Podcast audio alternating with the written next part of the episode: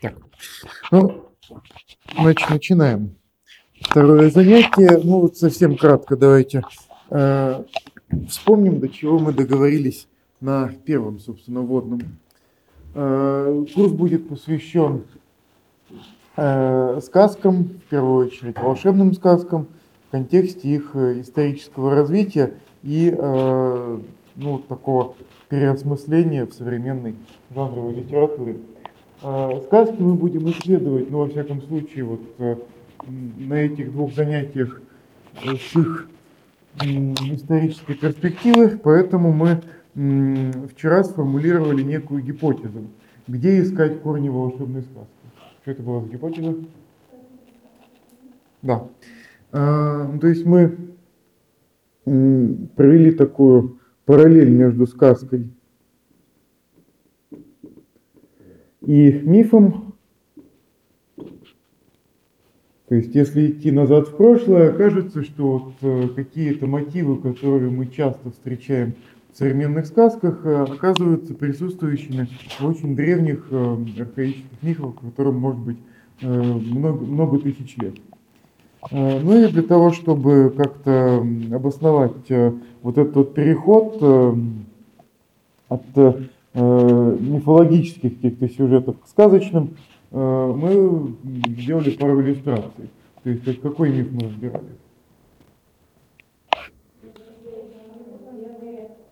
А, да, ну а его древнегреческое, древнегреческий аналог?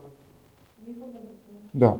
То есть э, на примере мифа о Прометее мы увидели, что происходил вот в древности некий э, общественный процесс, в ходе которого э, уменьшалась, э, ну скажем так, жестокость человека по отношению, во-первых, к себе подобным, во-вторых, в принципе, к окружающему миру.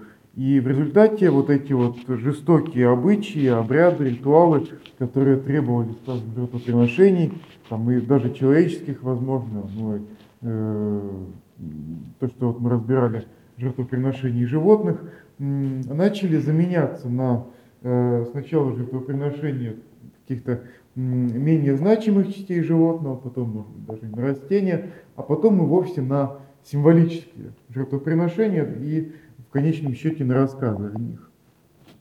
Ну вот таким образом э, миф – это есть некая реальность, сказка – это есть некое, э, некое отражение реальности, которая существовала ну, когда-то давно-давно. А, я вот вам пообещал на прошлом занятии э, поговорить о Мелетинском, это один из э, самых знаменитых фольклористов советских. Ну вот, э, я поскольку не успел э, вчера, давайте вот мы сегодня немного более подробно рассмотрим вот это вот, вот это сходство и нарисуем некую табличку, которая позволяет понять, а каким именно образом сказка от мифа отличается. Есть вот у Мелетинского есть статья с говорящим названием «Сказка и миф», где он просто пытается выделить набор каких-то оптимальных признаков – которые позволяют, понять, что изменилось. Вот что должно произойти с неким мифическим сюжетом, чтобы можно было его считать сказочным сюжетом. А, ну вот, давайте нарисуем с вами табличку. Она вот будет э, из двух столбцов устроена. Вот можно на два блока поделить, и в каждом э, будет вот по четыре строчки. То есть Мелетинский выделяет 8 главных признаков, по которым можно провести вот некую границу между реальностью мифической и реальностью сказочной. А, ну вот давайте с вами коротенько эти 8 признаков обсудим, а на второй половине занятия мы попытаемся понять, а, ну вот исходя из тех различий, которые мы найдем, а, функции мифа, и э, то, какие функции вот от этого мифа э, в итоге могли перейти, э, сохранившись в сказке. Ну вот на первой половине, наверное, вот этим займемся. Э, некоторые из этих признаков мы уже на самом деле перечисляли в прошлый раз. То есть вот э, чего мы начали? Э, при каких обстоятельствах рассказывается миф, при каких обстоятельствах рассказывается сказка. Ну вот так, если на скидку. А, ну, ну, а, ну, миф это нечто архаическое, то есть, э, когда мы говорим о мифе, мы подразумеваем тот период, в который миф был реален вполне себе, ну и в тот период, когда сказок не было в принципе. Когда мы говорим о сказке, мы говорим уже о более-менее э, современных обстоятельствах. Э, ну вот какое слово звучало именно вот в связи с мифом? Э, а? Да. То есть вот э, первый признак, который предлагает выделить Милетинский, это как раз кажется ритуальность. Первый или второй? Да, первый признак это как раз ритуальность. Ну давайте я напишу э, ритуальность поперек.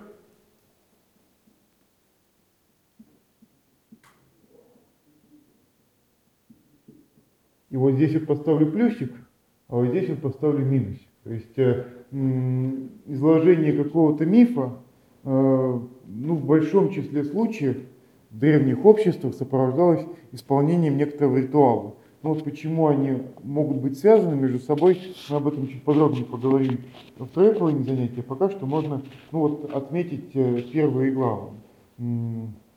Есть некое действие, которое совершается, и есть э, история какая-то, которая вот неким образом связана с этим действием и э, рассказывается одновременно с ним или как-то поясняет его или наоборот предваряет. Э, следующий признак. Там тоже было некое умное слово, э, которое было связано с э, обстоятельствами рассказывания мифа. Давайте в поле чудес поиграем на букву «С». То есть вот э, существует, подсказка, э, существуют места и э, моменты времени, которые ничем не выделены, существуют места, которые чем-то выделены, существуют моменты времени, которые чем-то выделены. И вот если э, мы сталкиваемся с этими местами или оказываемся вот в такой момент времени, мы вынуждены себя вести неким определенным регламентированным образом. То есть вот, э, например, э, школьникам нельзя заходить в штаб. Поэтому для школьников штаб является вот каким-то таким местом. Да, да, да. А, ну, там, школьникам нельзя после отбоя гулять по лагерю, поэтому послеотбойное время является для школьников... Да. Что? Не, не, не, абсолютно ничего сакральность. Для некоторых команд прошлого года это время не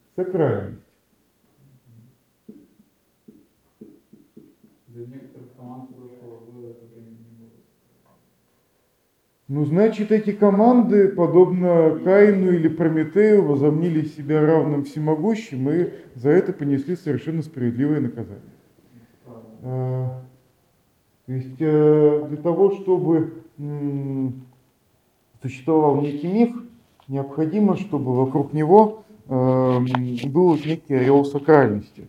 То есть, э, в принципе, конечно, э, существуют э, мифы десакрализованные, например, вот всяких там австралийских племен, ну, племен вот этой самой Полинезии, но когда-то они все равно были сакральными.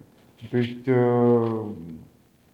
рассказывание мифологического какого-то сюжета, изначально оно так или иначе было связано с определенными э, местами или моментами времени. Ну вот, э, если мы говорим о земледельцах, например, там все очевидно, но у нас есть какие-то выделенные моменты времени, типа сбора урожая или наоборот времени посева. Если мы говорим об охотниках, там, разумеется, Э, есть тоже некие выделенные обстоятельства, например, когда вот делят тушь, когда вот все сидят у э, очага, ну и вот существуют некие моменты, выделенные в повседневной жизни, которые вот есть место а, Дальше что можно предположить? А, давайте вспомним название курса. Вот в названии курса есть намек на то, какой будет третий признак. Да. А что можно сказать по этому поводу относительно мифа и сказки? Что из них, воспри... что из них явно воспринимать? Да. Ну, то есть э, миф изначально преподносится как нечто, что было. А, ну, ты на самом деле даже еще больше сказал, чем надо. А, как нечто реальное. Да. А, сказка изначально преподносится как некая выдумка. Ну, собственно, отсюда и пословица. А, здесь нужно опять поставить поперек достоверность.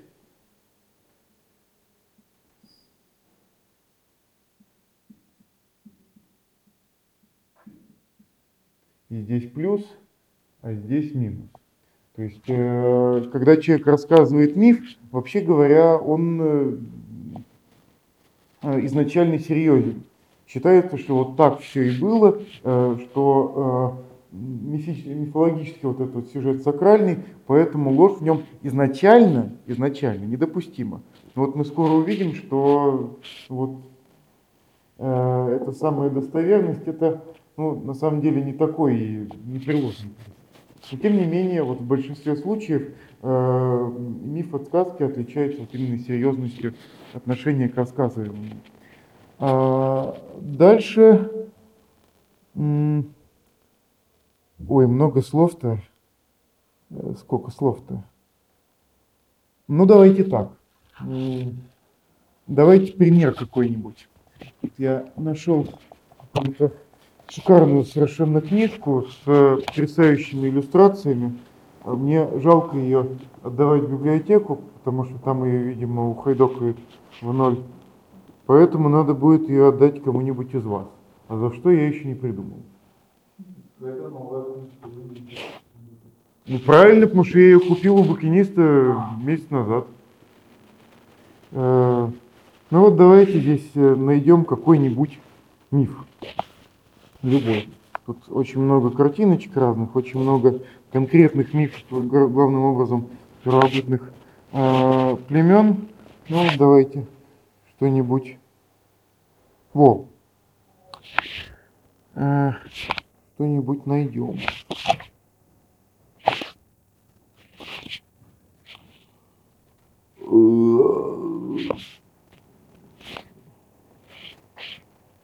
Во. Циркат. Что-то еще. Что-нибудь ходящий. О, а, во, во, во. Краины мира.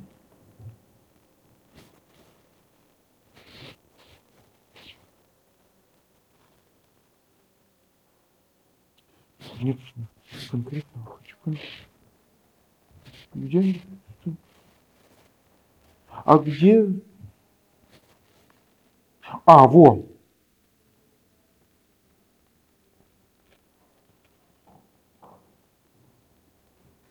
Блин, опять.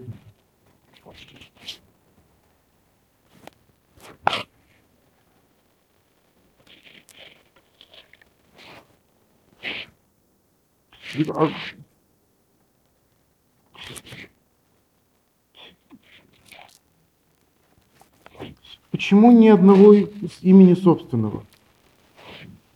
Они все обозначают или какие-то общемировые события, или имена всяких богов. А какая-нибудь Волга там, или э, Красноярск, вот я тут ничего не, не вижу такого. Вы уже на самом деле, я так понимаю, поняли, что за признак я хотел привести? Нет?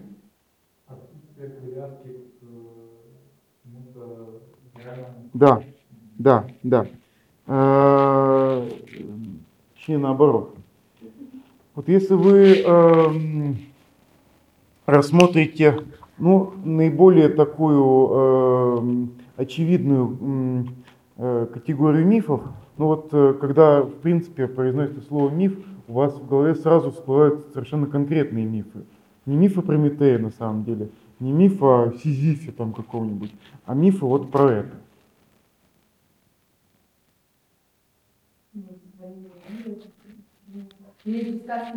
Да, да ну, в смысле, откуда взялось слово. Это понятно очень простой Да, пример, но- Да, да, да. А, То есть э, самые э, очевидные мифы это мифы о сотворении чего бы то ни было. А, Ну вот, э, например, э, чукотская какая-то э, история о том, как появился медведь. Медведь это, согласно вот э, каким-то ну вот северным тем представлениям, это испорченный человек. Вот э, Демиург сотворил человека, а его антагонист э, злобный посмотрел на человека, что-то такое попытался сделать, но получилось не очень. В итоге образовался медведь. Э, Но медведь оказался довольно силен, и поэтому надо было что-то делать с ним. Э, Он не мог быть э, во всем похож на человека, иначе было бы очень плохо. Э, Вот у медведя была такая, конечно, огромная сила, но у него не было большого пальца. И медведь попросил у этого самого демиурга, ну типа, ну а что вы меня, я что без большого пальца-то могу, ну давайте мне, приделайте еще большой палец кто-нибудь, я тогда все хорошо будет. И тогда вот это самое божество сказало, что типа, ну хорошо, Мишаня, я тебе, конечно, приделаю большой палец, но тогда я собачке дам лук и стрелы. Ну, медведь подумал, как-то подумал и понял, что ему невыгодно такое э, расположение сил и остался без большого пальца, поэтому он хреновый, а человек, в общем, нормальный. А? Вот про, про логику давайте вот чуть позже поговорим. Там довольно много можно сказать о том, э, есть ли в принципе логическая структура мифа, и если есть, то ну вот идентична она нашей или нет. А, Признак пока можно м, поставить такой. А, э, э, нет, да- давайте я все-таки разделение некое сделаю. Здесь вот а,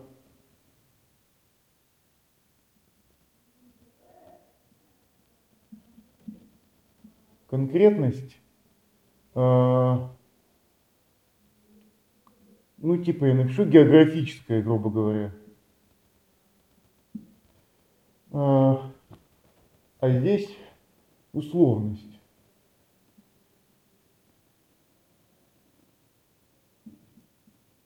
Ну, то есть, э, когда мы рассказываем сказку, нам, в принципе, не очень важно, какой страны это был царь, что там было, там, какая там именно река текла, какие там были зверушки, какое что. Для нас царь это вот некая функция. А в мифе э, этого нет. Миф всегда э, повествует о том, что было важно именно вот для этой конкретной группы людей. Ну, вот, по определению мифа. Ну вот, э,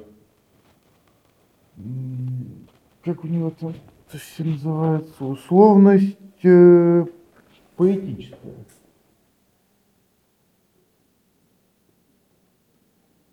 Ну, в сказочках, конечно, часто упоминаются всякие там лошади, но вместо лошади с тем же успехом могут быть верблюд. Я уверен, что во многих сказках, в которых действуют лошади, изначально были какие-то другие ездовые животные.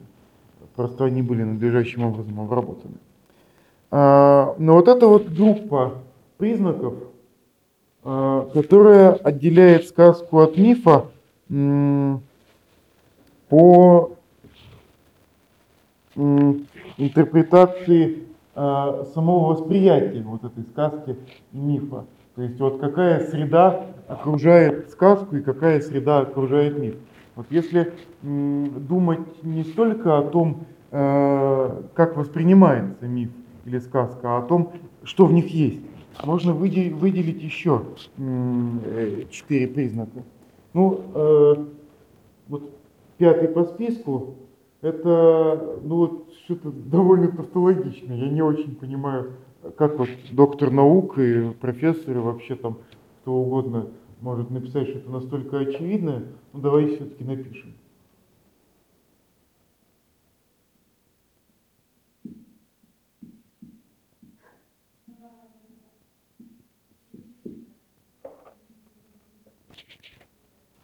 Есть ли в мифе мифический герой? Да. Есть ли в сказке мифический герой? Нет. А, на самом деле, если вдуматься немножко глубже, то становится понятно, что это, вообще говоря, не совсем тавтология. Потому что, ну а кто мешает э, сказку о Прометее, например, рассказать? Ну, вот э, если все эти признаки в кучу собрать и начать э, сказку вот с героем в качестве Прометея, обнаружится очень быстро, что какие-то функции Прометея для сказки, в общем-то, не нужны, поэтому они выпадают. Ну, то есть и Да, Да, совершенно верно. То есть э, мифический герой это всегда некая личность, это всегда некий характер.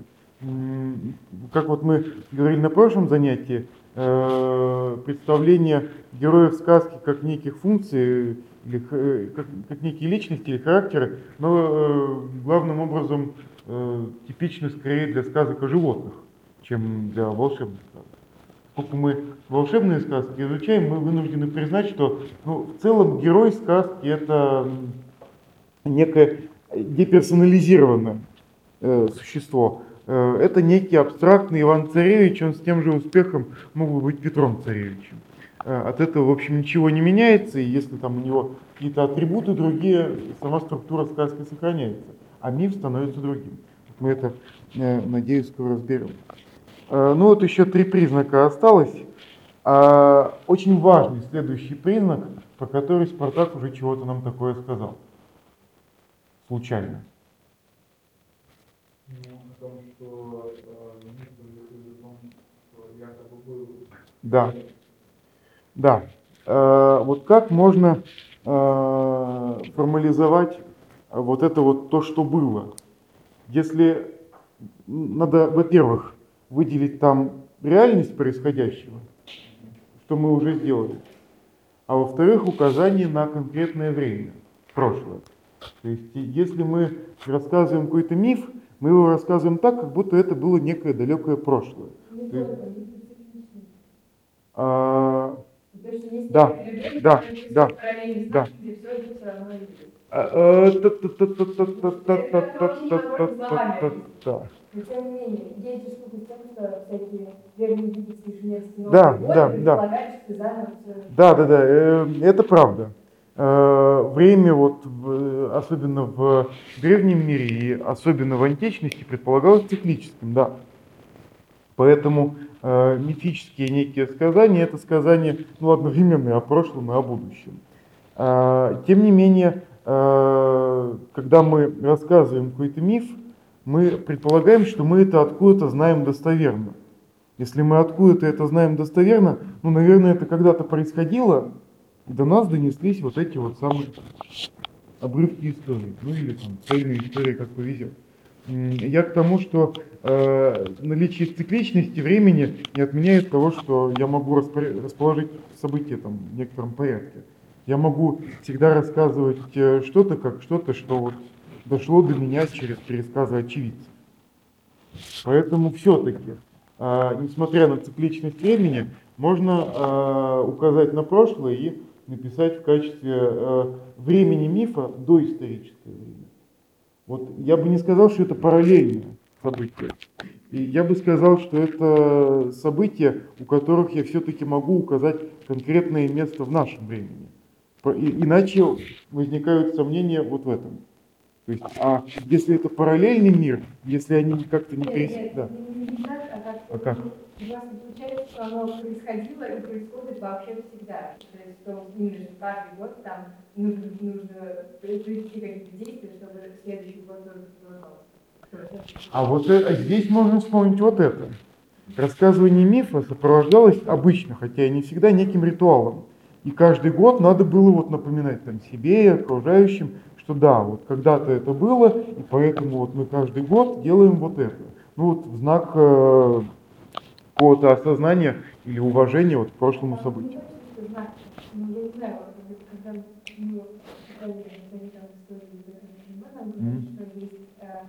важная штука, исследование не сделаешь, если ты не приведешь определенный ритуал, то ну, как бы ты его проводишь, потому что следующий год должен быть. Если ты не проводишь, то там, условно, о том не побеждает змея, и Да. следующий год, следующий день не настанет. Да, но когда мы э, проделываем некий ритуал, э, у нас есть какое-то основание.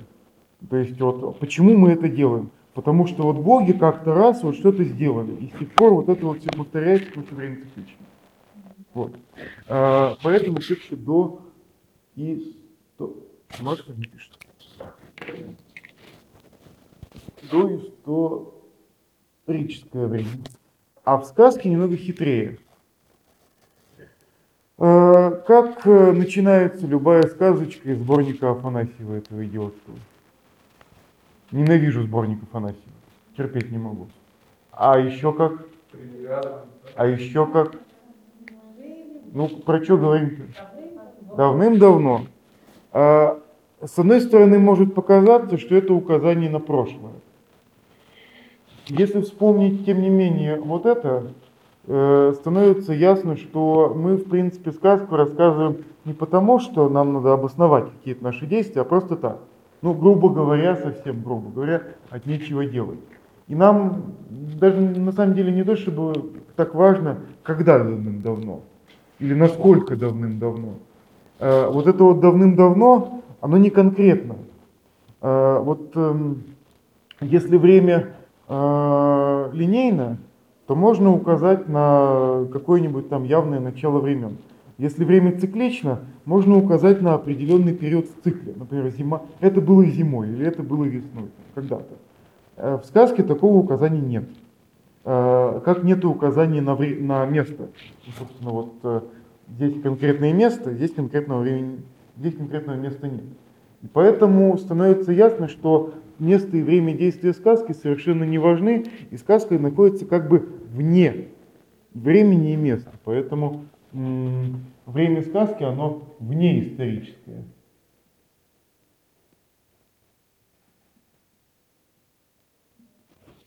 Ну и остались еще два. Э, Вот я умное слово сейчас напишу, а вы объясните мне, что это такое.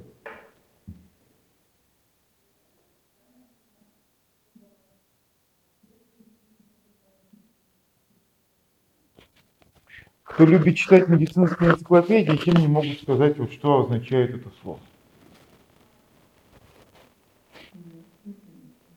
Вот про всякие болезни, когда, да. что это не означает появление или ну, то есть приход чего-либо. А, Не, не вполне точно. Ну вот в медицинских энциклопедиях описание болезни, там что-то типа там симптомы, там диагноз, и вот есть отдельный пункт, который, который называется, да, этиология и патогенез. Вот этиологизм это наличие в мифе или в сказке объяснение того, откуда что взялось.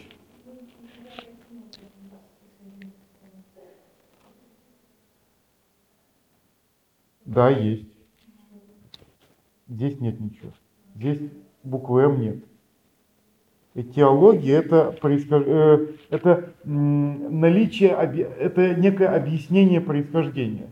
Этимология, насколько я понимаю, это э, указание на прародителя. То есть вот было какое-то слово, и от него вот это некий потомок.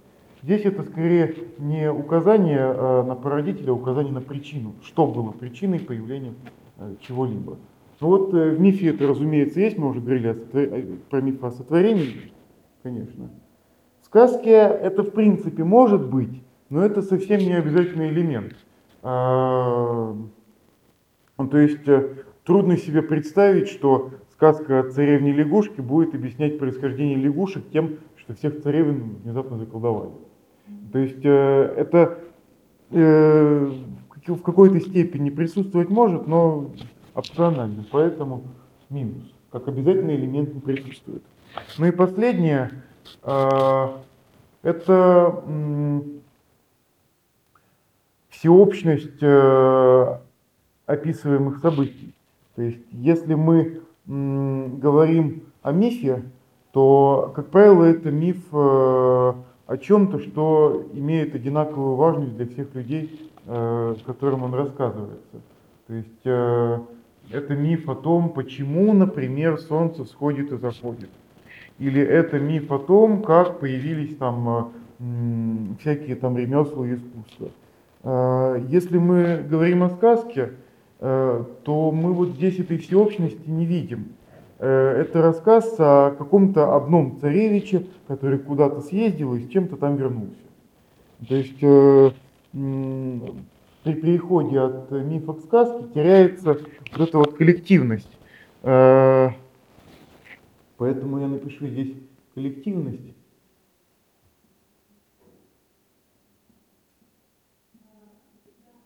Солнце одно на всех. А здесь индивидуальность.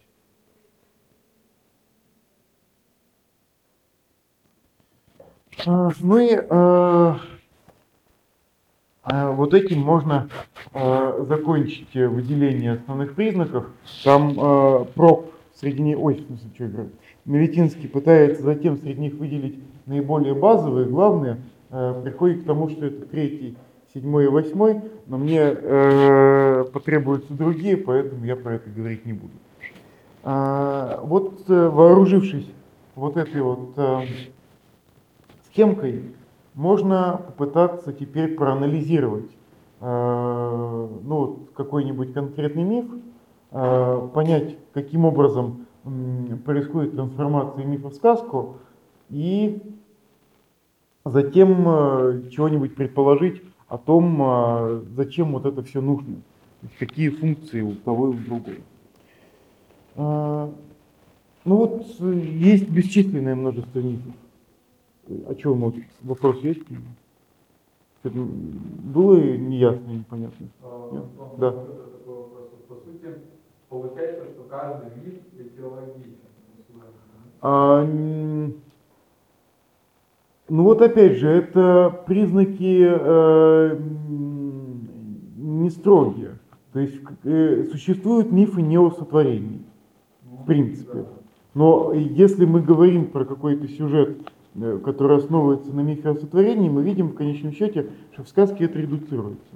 Нет, просто есть, например, такое понятие, нас уже изобразили как бы такой именно современный исторический науки, как этиологический миф. А, ну да, да, да. Э, Поэтому я говорю к тому, что не является это тавтологией как таковой. Нет, не является, не является. Э, Ну вот просто потому, что э, миф в первую очередь может, э, ну это зависит от подхода к мифу. Э, Если, ну это вот на втором на второй половинке я хотел сказать, но вот совсем кратко, то ну вот есть две точки зрения. Первая говорит, что миф объясняет почему, а вторая говорит, что миф объясняет зачем. Если мы стоим на первой точке зрения, которая, ну вот, мне лично нравится меньше, чем вторая, то в конечном счете миф должен объяснять как-то вот появление, поэтому с этих позиций он, ну, да, э, этиологический миф это легкая такая тавтология. Если же мы э, стоим на второй точке зрения, что миф он э, не объясняет нам, откуда чего взялось, а объясняет нам, что нам теперь с этим делать, то Дело в том, что соединяет две эти функции. Не, ну конечно, это вот некие две крайности, в которые кидались, соответственно, филологи 19 века и вот эти вот все э, функционалисты, структуралисты 20-го. Истина действительно где-то посередине, но вот мне лично симпатична более вторая точка зрения. Э,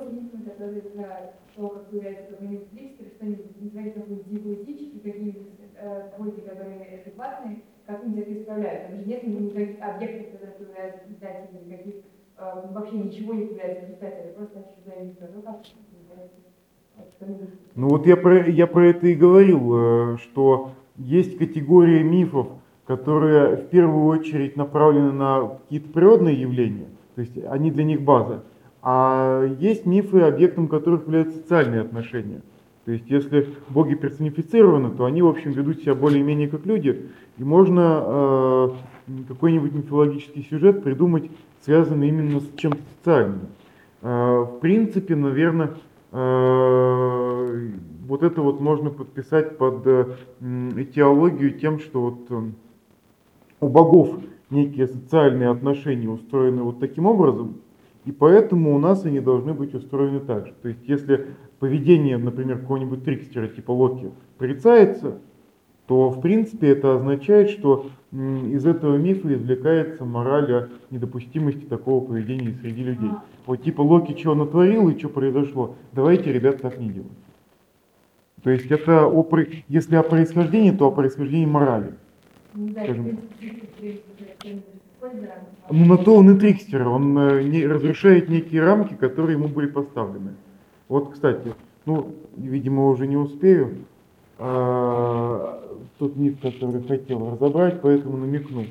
Вот э, какой, какой вы можете исторический сюжет припомнить, который подозрительно напоминает библейский про Каина и Авеля? Там тоже были два брата. Отвечать. А что ты руку поднял тогда? Ну, А, обозначить, что ты знаешь ответ на это. Ну, я, ну, да. Ну, это, конечно, мифологический сюжет, но это какой-то не очень всеобщий мифологический. Нет, в принципе, все условия федерального 12 веков, в общем, да. Не, хочу, хочу, хочу такое, чтобы вот весь мир знал, не только Россия. Но тоже вот про некую государственность. Там вот были два брата где-то, и что-то произошло потом.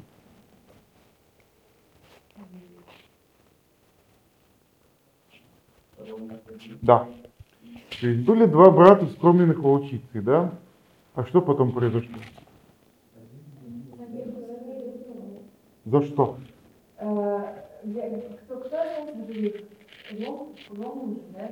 Рому остался жить. Вот, вот если Рома остался жив, то он построил стену, э, как бы, как бы маленькую стену, потому Да. что стена будет символизировать Да. неприходимость Да. вторая зал, и в том числе остался, типа, как раз, смотри, вот я могу, ну, ну, это, и вот. А за что? Ну, казалось бы, просто стенка. Ну, за то, что он, мне кажется, потому что он наделен символическим смыслом, него это Да. очень важно. Да. а. А, Рому просто взял и сакрализовал какую-то область. Он сказал, что вот это вот место, где будут жить люди. За рамками вот этого места, как физического на самом деле, так и, э, ну, скажем так, морального, люди жить не должны. Вот есть некие рамки очерченные, переступать которые мы не будем. Мы так договорились. Другой переступает э, их просто из дури, грубо говоря. Просто чтобы показать, что типа, а мне никто не хозяин. А за это его убивают, и, в общем, э, римская земля окропляется первой кровью. А почему э, Ромул со злостью убил Рема? Просто потому, что, э, ну вот, если стоять на второй точке зрения, что мифы нужны зачем, э, чтобы показать, что нарушение любых устоев, которые являются предметом договоренности, карается со стороны социума ну, довольно жестоко. И э, ну, вот происхождение морали отсюда объясняется ну, просто необходимостью соблюдения общих договоренностей. Вот. А, то есть это тоже о происхождении, ну, вот таком социальном. А, на самом деле вот это вот очерчивание круга это очень э, устойчивый древний сюжет. Вот помните у э, этой самой, у Гоголя, и Хамабрут очертил, круг, и все в круге стало хорошо, а за пределами круга плохо. А, вот был такой знаменитый философ Нирча Илиады, который а, концентрически подходил к мироустройству. То есть вот э, есть порядок, есть хаос. Как они расположены? Они расположены концентрически. Вот есть некая мировая ось, на которой вот полный порядок. Да? Там все упорядочено, там есть мир э, верхний, есть средний, есть нижний, там вот все это есть. Есть э, какие-то ближние области, в которых порядок соблюдается. Чем дальше мы отходим, тем э, больше хаоса, тем э, больше мир подвержен изменениям, и вот в конце концов наступает полный кошмар. А, ну вот это очерчивание круга, это отграничение области порядка от области хаоса. Ну вот где человек может жить, где порядок есть. Собственно, это основа всех э, мифов. То есть эм, любой миф это в первую очередь упорядочение каких-то событий. Ну, э, дальше уже можно смотреть физических событий, социальных событий. Э, ну и вот э, именно потому, что без этого упорядочения жить мы толком не можем, любой отход от него, ну вот в любом мифологическом сюжете сильно наказывает. Вот. Ну, давайте сделаем пятиминутный перерыв. Через пять минут вас всех жду. Выйдите, подышите, подышите, подышите.